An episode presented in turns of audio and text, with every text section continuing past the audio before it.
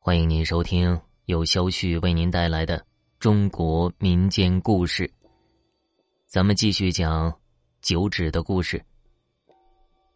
如此过了五年，万爷见韩九指干活死心塌地，也不争工钱，便决定挑个日子开始教他做菜的手艺。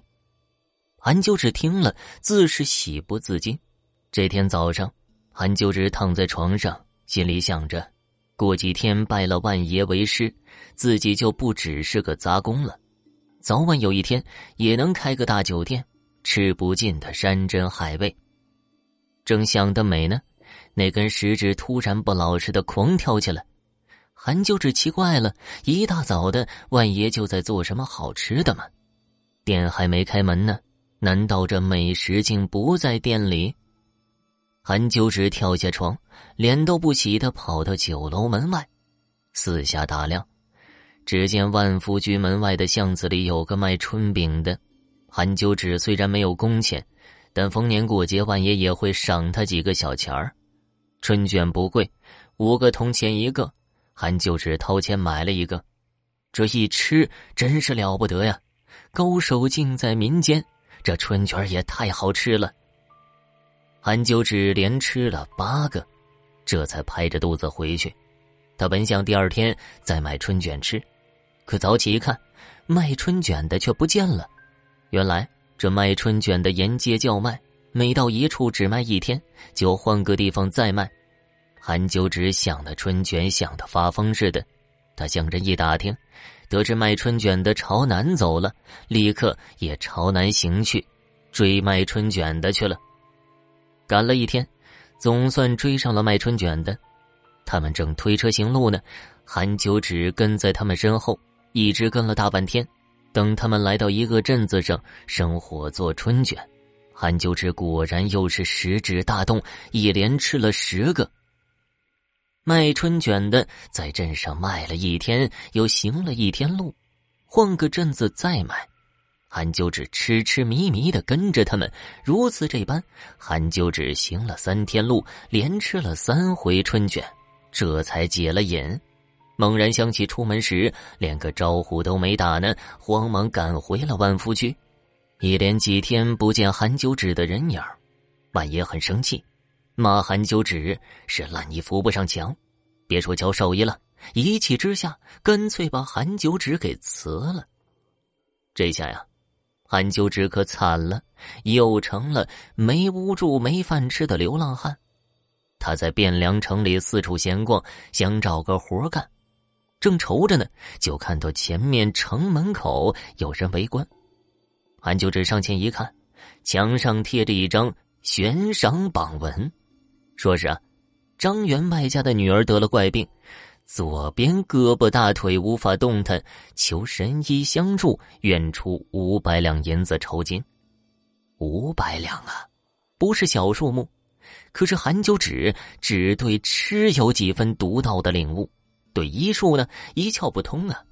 当下他也没在意，就走开了。两天之后，韩九指再从这里经过，榜文上又提高了赏金。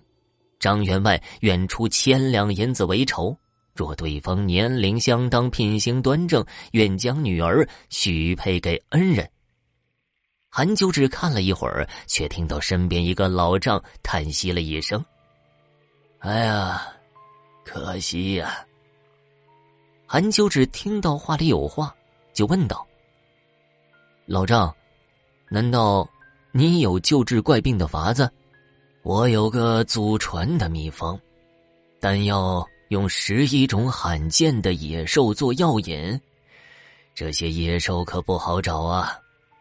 韩九指就问了：“是哪些野兽啊？说来听听呗。”老丈一说，竟然都是韩九指在万福居吃到过的。要知道，野味儿本就是万福居的一大招牌呀。那病十分凶险。若是错过了时机，即使有药也难治。可谁有本事能在这么短的时间里捕获十一种野兽呢？听到这儿，韩九指心里一动，一下子就想到了七公。七公本领超群，若有他相助，定能捕获野兽。听说七公前不久来到了汴梁城，但自己当时刚被万福居赶走，就觉得没脸去见七公。韩就只对老丈说道：“老丈，您能否将治病的秘方传给我呀？我或许能集齐十一种野兽。若事情能成，赏金我愿意。”老丈打断了他的话，一摆手说道。能救人一命，就是我老汉行善了。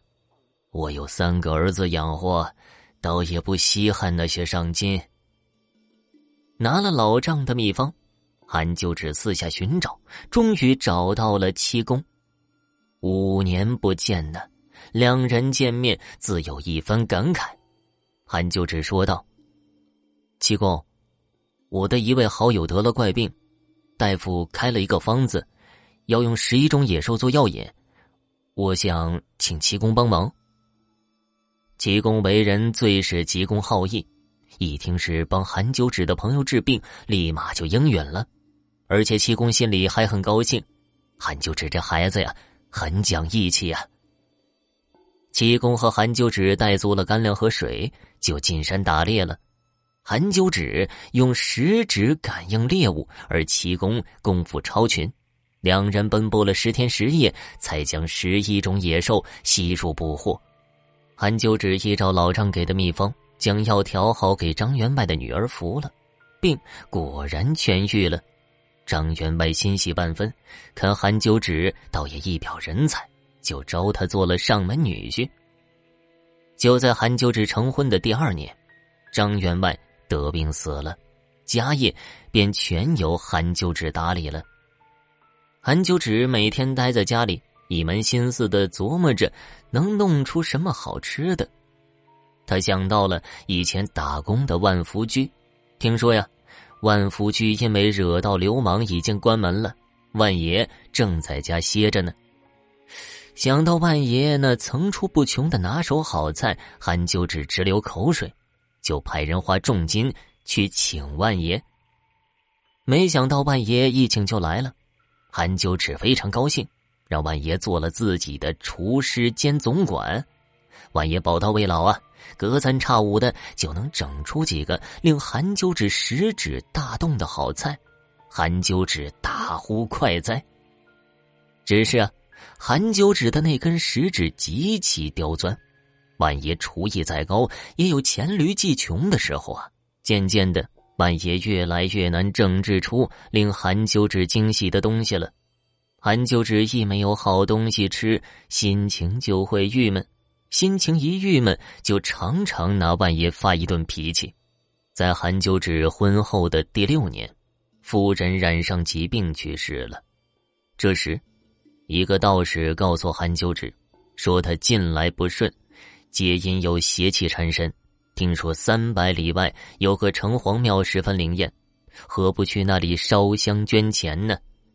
韩九指听了有些动心，只是啊，这三百里经过的大多是小村小镇，如果路上找不到什么好吃的，可得把人愁死啊。于是，韩九指找来万爷商量，问他能不能想想办法。万爷关起门来研究了几天，给韩九指送去了一小碟暗红色的粉末。韩九指用食指蘸了点粉末，放在舌尖上一尝，嚯，这味道十分鲜美啊！万爷说呀，这是配了三十几种名贵调料的精致肉粉，只要不见水浴潮，可保三月不坏。韩九指赶忙吩咐万爷。配上三斤肉粉，肉粉配好了，韩九指便出发了。他一连走了几天，果然不出所料，路上没什么好吃的，有银子也没处买去。行路消耗体力，韩九指食欲旺盛，一路上不想城隍庙烧香拜佛之事，竟想着上哪儿弄好吃的了。却说这天，韩九指住在一个小镇的客栈内，晚上。他躺在床上翻来覆去睡不着，只觉得肚里的馋虫越来越多了。对了，这背包里不是有万爷特意配制的肉粉吗？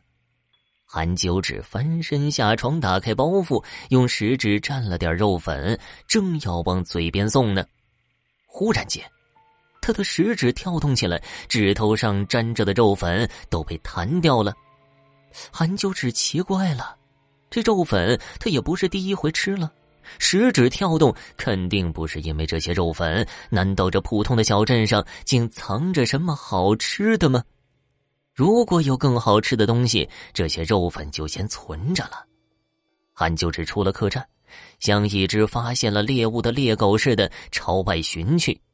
他先朝小镇东面走，越走食指跳动的越慢，最后渐渐不跳了。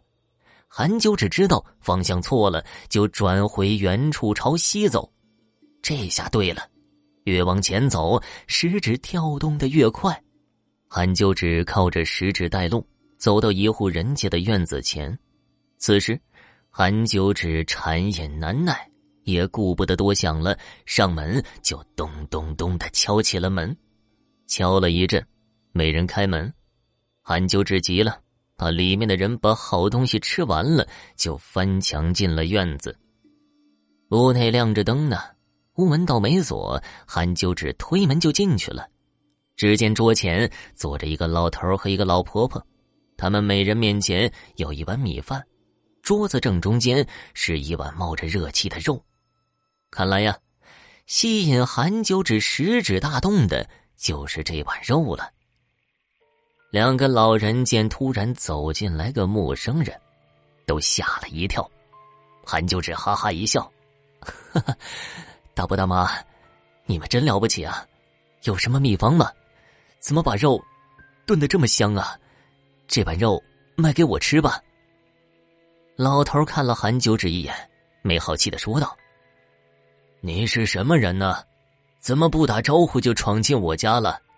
我们不是开饭馆的，这肉啊不卖。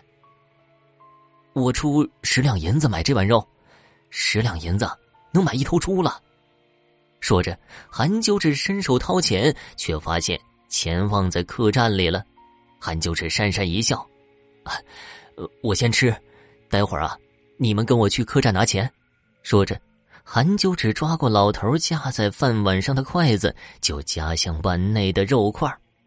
老头一把拉住韩九指的手，气冲冲的说道：“你这人，怎么抢我们老两口的口粮啊？”韩九指甩开老头的手：“我吃完给钱，怎么就抢了？”老头被韩九指甩到一边，老婆婆急了，冲外面大喊：“来人呐！有个贪吃鬼来抢我们的东西了！来人呐！”韩九指慌忙把老婆婆拉进屋内，怒声喝道：“别喊！”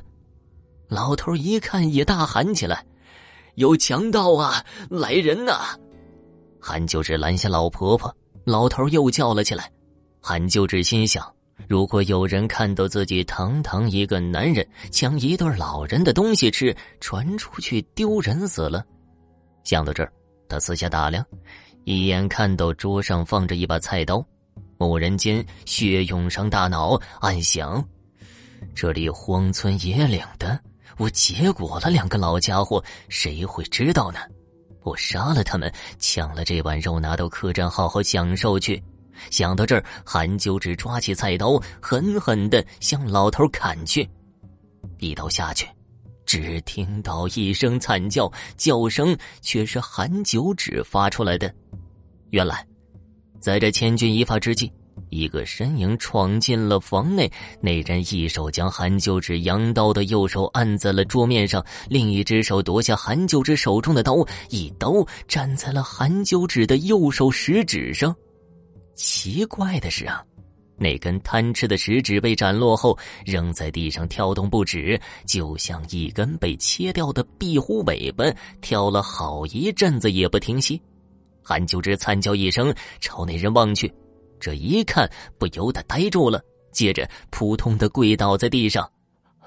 七公，这闯进房内的正是七公，如今又是六七年不见七公。七公蓬乱的络腮胡子已经半白，他眼中满是伤痛之色，缓缓的说道：“韩九指啊，早几年，我便听别人说你贪吃成魔，都把你当成笑话来讲，当奇闻异事来传，我还不信。不料，原来七公这些年多次听到韩九指贪吃的传闻，这一天终于按耐不住，找到韩九指家，却听说他去城隍庙了，便马不停蹄的赶来。走到这个小镇，七公听到有人呼叫有强盗，便进屋救人。不料刚好撞见韩九指行凶的一幕。韩九指听着七公的训斥，冷汗直流。等七公说完，老头和老婆婆对望一眼，又盯着韩九指看了一会儿。老头突然发问：“你是韩九指？”韩九指一愣，细看两个老人，隐约有些面熟。他脑子里一闪，猛然想了起来，叫道：“你们是柳伯伯和柳大妈？”不错，老头和老婆婆正是柳伯伯夫妇。当年呢，他们失去了儿子大柳，随着村民逃荒到了这里，就住了下来。今天，他们帮工的地主家喜得贵子，赏了柳伯伯夫妇一块猪肉。老两口刚把猪肉做好，就引来了韩九指。怪不得韩九只觉得这碗肉味道熟悉，特别诱人。原来呀，这肉的用料和做法，正跟当年韩九指在最饥饿的时候用肚皮暖化了的那碗肉是一模一样啊！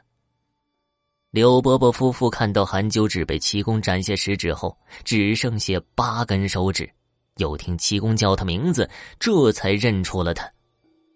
刘大妈呜呜的哭了起来，韩九指，十几年前你偷我们的野猪肉，害得大刘他，如今你又来抢我们的肉吃，你真是一个害人的贪吃鬼啊！多年前，对于刘伯伯一家的愧疚，对于父母的愧疚，以及七公的大恩大德。其实一直深深埋在韩九指心底，却被贪吃的欲望掩盖了。此时，韩九指的羞愧之情突然涌上心头，他一阵心痛，晕倒在地，人事不知了。醒来的时候，韩九指躺在客栈里，桌子上留着一张纸条，是七公的留言：“恶之一出，贪念断否？”今我取走你的手指，将人头暂存你处，以后要好自为之，好自为之啊！这时，韩九指的食指伤口发炎了，又发起了高烧。就这样，韩九指在小镇上折腾了两个多月，身体才渐渐康复。他无心再去城隍庙，失魂落魄的朝家走去。说来也是匪夷所思。韩九指的食指被斩断后，竟然不再有那种极其强烈的贪吃念头了，感觉像是食指没了后，身上的一股邪恶力量也随之散去了似的。他想到背包里还有万爷配制的肉粉，却再也没了吃肉粉的欲望，随手将肉粉丢进了路边的臭水沟里。走到家门口，韩九只见门口车水马龙，热闹非常。还有几个戏子装扮的人进进出出，便拉住一人问道：“你们这是干什么呢？”戏子说了：“这府里的老爷要过五十五寿辰，我们来唱戏祝寿啊。”韩九指奇怪了：“府里的老爷？府里的哪个老爷？姓万的万老爷呀？”韩九指隐隐的觉得家里出了大变故，慌忙进门。却迎面撞上了万爷，万爷看到韩九指，呆了呆，脸色变得苍白。呃，你你你没死啊？韩九指经历了断指之事，脾性大改，这时也不急躁了。我不是好好回来了吗？你怎么成了这儿的主人了？万爷知道事情隐瞒不住了，一脸惊惧的说道：“看在咱们多年交情的份上。”你你千万别报官呐！原来呀，万爷近来已渐渐摆弄不出令韩九指满意的吃食，韩九指的喝骂也就越来越多。这令万爷怀恨在心，就在给韩九指配制的肉粉内加上了剧毒。按行程，韩九指早该回来了，可他却迟迟未回。万爷料想，他定是吃了肉粉后中毒身亡了，就对外声称有人见到韩九指在外溺水而亡了。韩九指既无妻也无子女的。他的家财自然而然就由万爷掌管了。韩九只听了万爷的诉说，脸色一变再变，忽然对着远方深深的鞠了一躬，大呼道：“启公，你又救了我一命啊！”韩九只知道，如果当时自己杀了柳伯伯老两口，吃了那碗肉，肯定有一天还会吃那些有毒的肉粉。启公展下自己的食指，其实是又救了自己一命啊！万爷不明所以的看着韩九指，不知道他要怎样对付自己。过了万想，却听韩九指缓缓的说道：“万爷，既然戏子都请来了，就让他们把戏唱了吧。没了那根贪吃的食指。”韩秋指不但不再贪吃，连脾性也变得温和了。好了，听众朋友，这个故事就讲完了。如果喜欢中国民间故事的话，别忘记把你手中的月票投给我，有多少投多少，我不嫌多。